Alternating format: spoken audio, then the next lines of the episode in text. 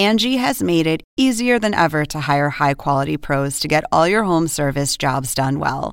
Just bring them your project online or with the Angie app, answer a few questions, and Angie will connect you with local pros who match your specific needs. Or book a service instantly at an upfront price. So join the millions of homeowners who use Angie to care for their homes and get your next home service job done well. Download the free Angie mobile app today or visit Angie.com. That's A N G I.com. Según el diccionario de la Real Academia Española, La cultura pop se define como el conjunto de las manifestaciones en que se expresa la vida tradicional de un pueblo.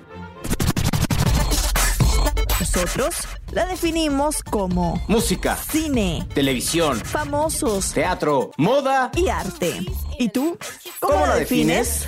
Somos Zona Pop, con Marisabel Houston. y Javier Merino.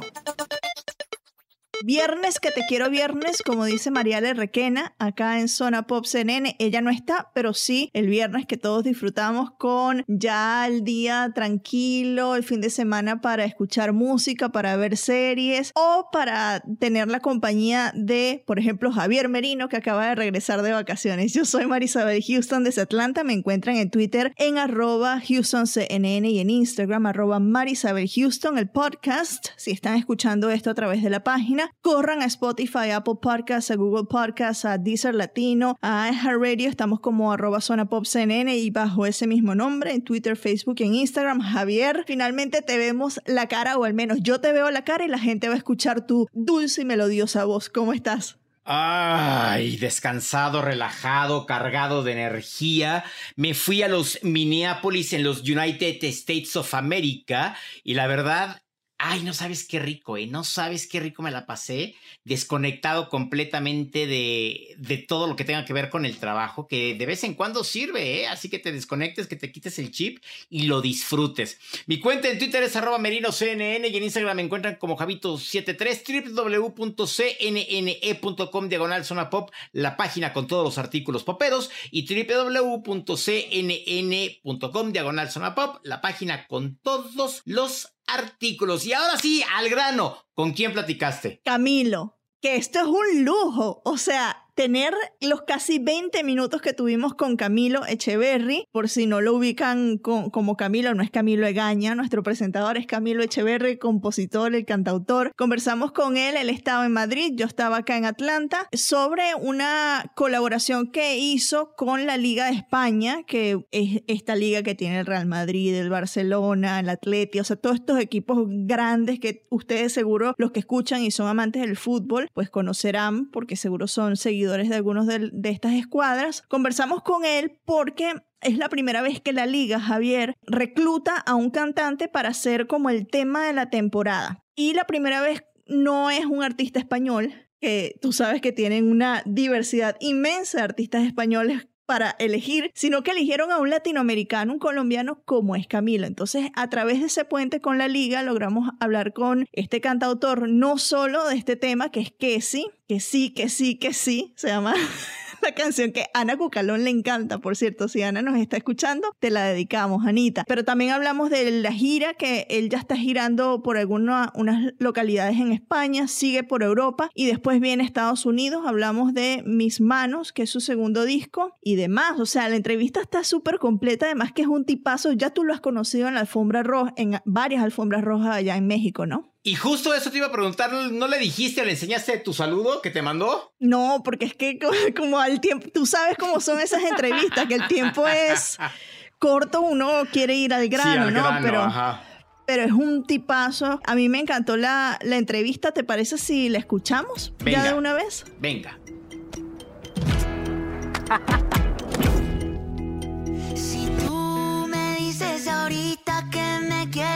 a tu lado, qué lindo sería.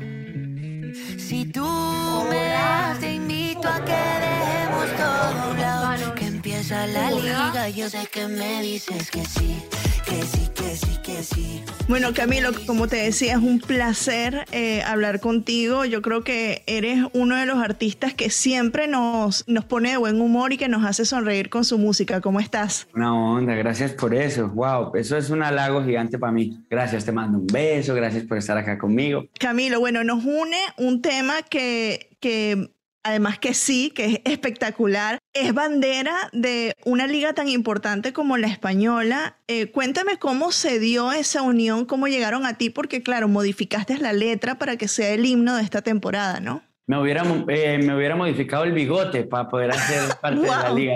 Palabras mayores. Palabras mayores. No, em, todo esto está surgiendo desde la profunda ilusión. Em, soy un fanático del fútbol, vengo de un país que es fanático del fútbol también y especialmente la Liga Española para nosotros es, es, un, es un motivo de celebración, pero siempre, ¿no? Entonces, que una canción mía sea bandera de celebración, porque la música y el fútbol casi que son una misma cosa, ¿no? Juegan más allá de los instrumentos, que una cosa es una guitarra y un balón, o el sonido y un balón, juegan con lo mismo, la misma energía de la colectividad, de la celebración, de, la, de, la, de la, expectativa.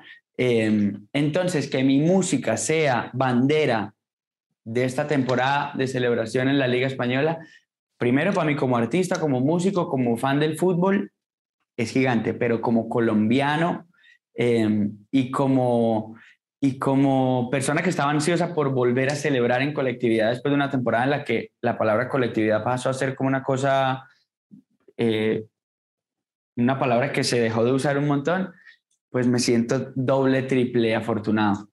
¿Te fue difícil adaptar la letra? Porque es bastante sencilla como las canciones tuyas, ¿no? Son muy... Eh, siempre de lo sencillo hay complejidad, pero es bastante sencillo y digo, ¿le costó? ¿Le nació? ¿Cuánto tardaste en adaptarla? Eh, yo estaba contando ahorita que, que, mm, que, cuando, cuando nos sentamos con el reto de adaptar la letra para la liga, eh, nos sorprendimos un montón y fue tan rápido y con tan poco esfuerzo, no porque no ameritara el esfuerzo, sino que no fue necesario el esfuerzo, porque me pareciera como que la canción la hubiéramos escrito con el objetivo de lograr hacer la canción de la liga. Fue muy raro, muy raro. Y, y te digo, no fue consciente, por supuesto, porque la canción la teníamos en el álbum, pero sí creo que Dios está orquestando vainas mm, mucho más allá de lo que uno está planeando y los planes de uno son diferentes a los suyos. Y, y, sí que cuando leíamos y, y, empezamos a trabajar en la letra, en la, en la adaptación de la letra, fue tan fácil de lograr que de verdad parecía una canción escrita desde el comienzo para la liga. Mi mamá le encanta decir diosidencias, esa palabra. Fue totalmente una diosidencia. Bueno, estás en España, además, entre otras cosas, porque te estás presentando allá, también tienes una gira europea. Y te digo, las entradas para tu concierto acá en Atlanta fueron las primeras entradas que yo compré de un concierto post pandemia. Bueno, estamos todavía en pandemia. Ah. Pero eh, fueron las primeras entradas que yo compré este año para ir a ver un concierto. Em, con este antecedente, ¿cómo te sientes tú? ¿El público español sobre todo, te ha arropado de un cariño de una manera espectacular, ¿no? Mm. Eh, tú sabes que, que, eso que me estás diciendo, de que fue el, el, los primeros tickets de un concierto que compraste después de la pandemia, em, significa muchísimo para mí, mucho, mucho, mucho, mucho. Em, las mismas ganas que tenía la gente de volver a celebrar la música y las cosas que amaba eran las ganas que teníamos nosotros, que tenía yo, que, que tiene la industria de la música, que tiene los técnicos detrás de la industria de la música, toda la movida del espectáculo y del sonido y de la música y, del, y de las giras. Estábamos detenidos esperando con volver a encontrarnos con la gente. ¿no? Entonces ha sido un encuentro, más allá que un encuentro mm, de un show y ya ha sido una cosa casi espiritual, de unos gritos que nos debíamos los unos a los otros. La cantidad de niños chiquitos, por ejemplo, que pasaron casi dos años encerrados en sus casas, niños de 6, 7 años y los más chiquiticos desde abajo, que están yendo a los shows de Camilo en España y que son los primeros shows a los que van en su vida, gente que estaba mm. esperando a ir a un show por primera vez, es algo sagrado para mí. Te agradezco mucho esos tickets que compraste, agradezco mucho, y lo digo no desde el ego, sino desde el orgullo profundo de que toda mi gira de, de, de, España y Europa y toda mi gira de Estados Unidos, que han sido las dos giras que han salido a la venta, las dos están absolutamente vendidas, todas agotadas. Desde casi un par de semanas después de que salieron todas las entradas estaban agotadas. Eso es algo que yo lo cuento no como un logro comercial, sino como un logro místico, espiritual de, wow, qué privilegio poder ser yo la persona que esté llevando esa energía de celebración a la vida de las personas. Así que te agradezco. Aprovecho aquí esa nota que me estás haciendo para agradecerle a todo el mundo que ha hecho parte de mis conciertos aquí en España, de los que faltan y de los que faltan de esta gira que tiene cara de que va para largo.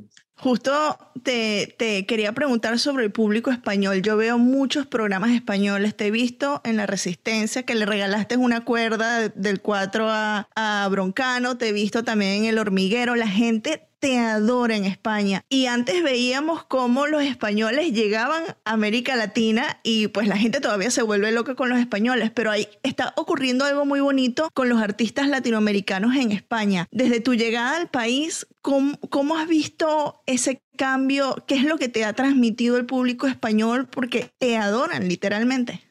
Mira, yo, yo no puedo ser tan objetivo por varias cosas. Primero, porque yo desde chiquito, desde chiquito soñaba, o sea, yo tenía la ilusión profunda de verme cara a cara con el público español.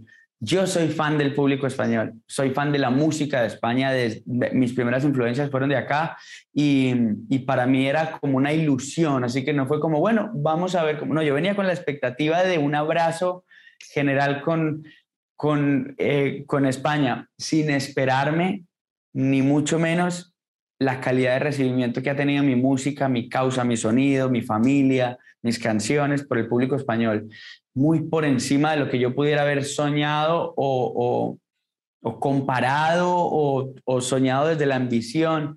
El recibimiento del público español ha sido tan hermoso, tan hermoso y tan, ¿cuál será la palabra? Como tan familiar, no tanto por la familia, sino por la familiaridad con la que la gente me ha recibido. Me refiero, yo voy caminando por la calle a comprar un café aquí a la esquina, qué sé yo, en Madrid o en donde sea que yo salga. La gente me saluda como si ya me conociera, o sea, como si fuera la segunda vez que me saluda. De como, ah, tú eres el que estuvo en mi casa el otro día. No es un saludo desde la distancia. Por alguna razón que siento yo que es espiritual, España y yo hicimos un clic yo, yo me siento como que España me adoptó, te lo digo de corazón, de verdad. Y es un privilegio que yo honro con canciones, con música, entregando todo lo mejor que puedo con esta gira, estando lo más cercano que puedo. El otro día, por ejemplo, em, y esto ha sido una constante que ha sido preciosa y motivo de celebración para nosotros y mi equipo y todo. Las entradas del tour se vendieron tan rápido todas que un montón de gente, ya sea porque se agotaron las entradas o ya sea porque hay gente que no pudo comprarlas o lo que sea, se acumula fuera de las plazas de toros, de los estadios, de los lugares, se acumulan montones, ¿no? Y en algunos lugares, por la, la, manera en la que está distribuida las plazas y demás, quedan puertas abiertas y desde afuera se arman como, no sé, como unos palcos eh, eh, em, espontáneos de cientos y cientos o mil, no sé cuántas personas, de gente a celebrar desde afuera. A mí eso me ha conmovido montones, porque yo me imagino mis papás llevándome a mí a ver el show del artista que me gusta y no haber podido o pagar o comprar o alcanzado a comprar un ticket, estarían en la puerta del show celebrando. Eso describe al público español, describe mi relación con el público español y yo te digo agradecimiento total se me puso la piel de gallina al escuchar eso. qué lindo, o sea, eso habla muchísimo. Como ya lo dijimos también, en Estados Unidos estarás acá girando y va a ser por ahí en, el, en las fechas del mes de la herencia hispana. Y no quería pasar la oportunidad de preguntarte, tú que este, vives acá en Estados Unidos, ¿cuál crees que es el, el legado de la cultura latina hispana para este país, porque bueno, vemos que estamos ocupando espacios muy importantes, que cada día más estamos en, en el top 10, por ejemplo, global de Spotify, que en las radios acá, por ejemplo, yo que vivo en Atlanta y es todo angloparlante, escucho canciones en español en la radio gringa acá, yo digo, qué maravilla, o sea, en el 2007 cuando yo llegué no era así, ha cambiado vertiginosamente. ¿Tú cuál crees que es ese legado que está dejando la música latina y el ser latinoamericano en la cultura estadounidense?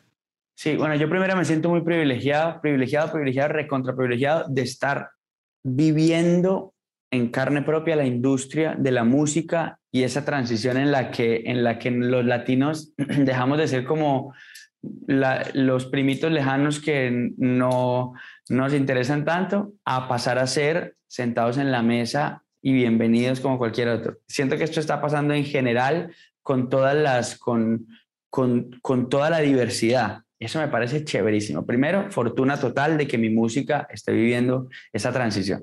Segundo, que creo que es una transición general también de que los latinos ya, yo no sé cómo fue la vaina que antes como que nos daba vergüenza de ser latinos o qué.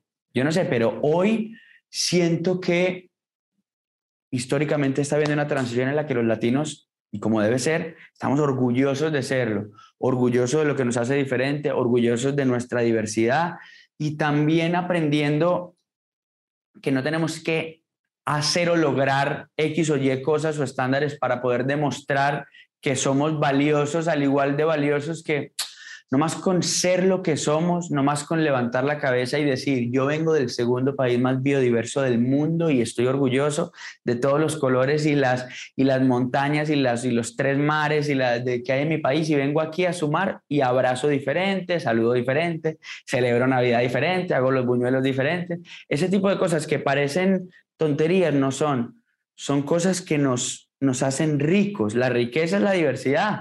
Entonces a mí me encanta estar viviendo y me encanta que la gira empiece justo en este momento de la celebración de, de, la herencia latina. Estados Unidos cada vez más está haciendo, sí que lo es y lo ha sido siempre, ¿no? Un puerto de entrada de la colectividad, la colectividad, pero sí que los latinos estamos ya caminando con un poquito más de sentido de pertenencia y orgullo de ser quien somos. Y eso a mí me parece chéverísimo.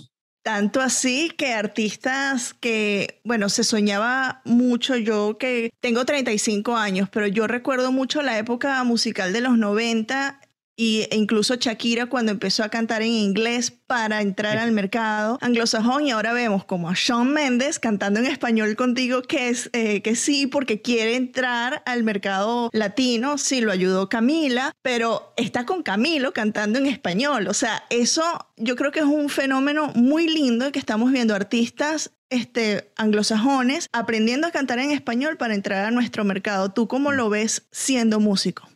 Eh, yo, yo, lo veo como un orgullo tremendo. También, por ejemplo, te digo que varias cosas. Primero, con artistas como Sean em, o, como, o, como, o como Selena, por ejemplo, que las colaboraciones han nacido desde la ilusión de colaborar con Camilo, eh, más que de, de, de, el vehículo para entrar a, porque ellos tienen grandes, grandes, grandes legiones de seguidores en Latinoamérica también, en Iberoamérica, pero, pero sí te digo que me siento muy orgulloso de que ellos estén mirando en nosotros no solamente la ilusión, sino también un mercado muy interesante a explotar. Te lo digo, me, llena de orgullo. Me llena de orgullo también, por ejemplo, una cosa. Si una canción es viral y suena muy fuerte y la están escuchando mucho en México, en España, en Colombia, en Chile, en Argentina, con eso es suficiente para lograr los números para competir con quienes están de número uno en Estados Unidos, de número uno en Europa. Gente, lo, ya ahora nos damos cuenta de que no, no necesariamente hay que ser universal para ser universal. A veces lo más local pasa a ser lo más universal también. Y ver en el top 10 canciones 100% en español que están número uno en, en, países latinos y que de pronto no están siendo descubiertas en, en el resto de países del mundo, cómo los números que estamos generando, porque no somos tres gatos, los latinos somos un montón de gente que ahora estamos demostrando cómo podemos competir en todo. A mí eso me parece fantástico. Me encanta que, que, que, hagamos parte también de la mesa de gente que se, que se sienta a conversar de las cosas desde arriba, me parece lo máximo. Y, y me siento muy afortunado de que mi música también esté viviendo esa transición y, y, y, esté llegando a lugares tan, tan, tan particulares. Veíamos con la canción que salió con Selena en estos días que estábamos de, en tendencia súper fuerte, qué sé yo, en, en, en, India, en un montón de países de Asia, en, en países que ni siquiera hablan inglés, pues, español mucho menos, pero en inglés. Ver eso que ya la energía de la música va más allá de la, del, del lenguaje me, me parece fantástico.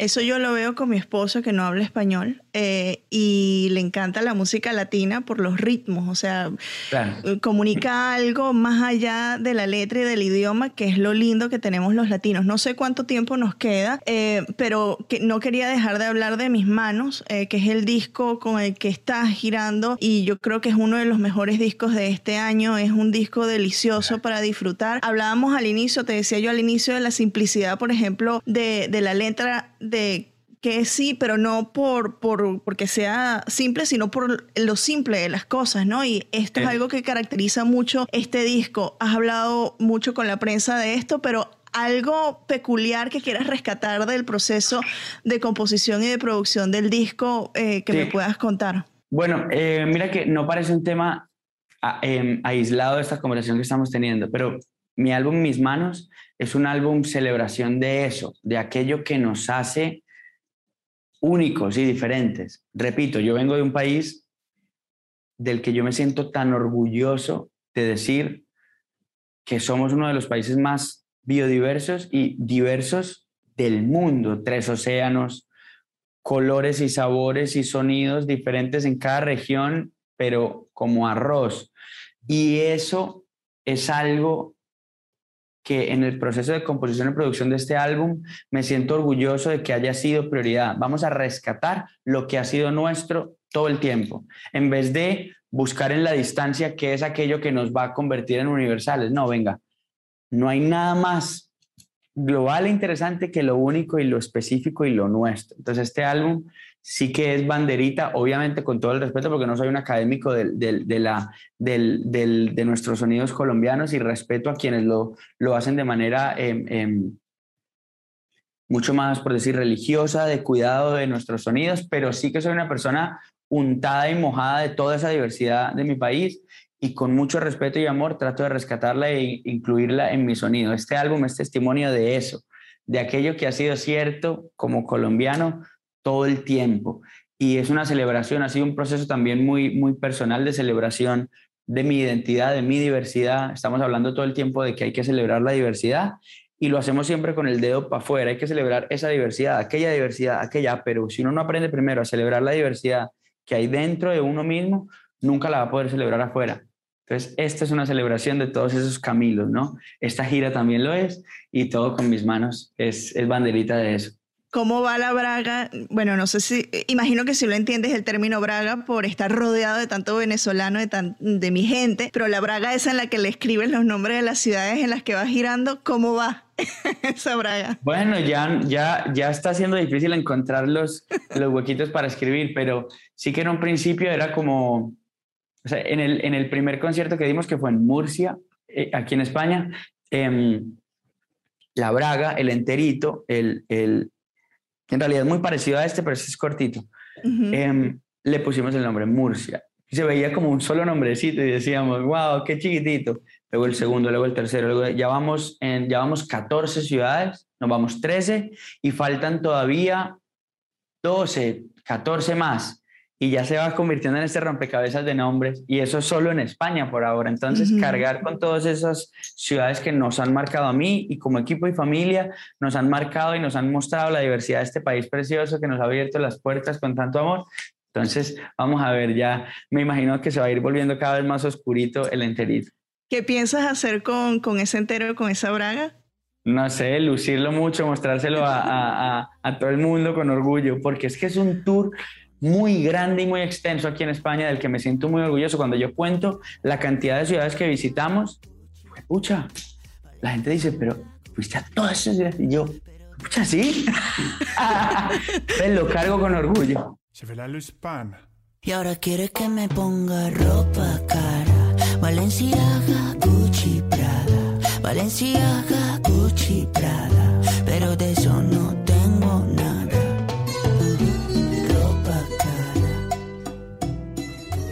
¿Cómo me cae bien Camilo? Es tan...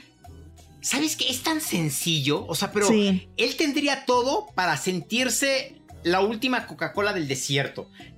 Tiene todo para decir, ay no, contigo no, o contestar monosílabos de sí, no, no lo sé. Pero es tan, yo creo que no sé que la cree de lo grande que es. No sé si es, es como esta, porque además yo lo veo y se me hace como todo inocente, como Es todo, como un niño. Sí, exacto, exacto, pero es, es tan buena onda que literal, es más, hasta me dan ganas de abrazarlo y así de, eh, en México tenemos la expresión de entre amigos, es hacerte un cerillazo en la cabeza, ¿no? Que agarras Ah, el sí, dedo chaca, chaca, y- chaca. y, hacerle pum, así. Entonces, así de hacerle cerillazo en la cabeza de que es tu amigo, ¿no?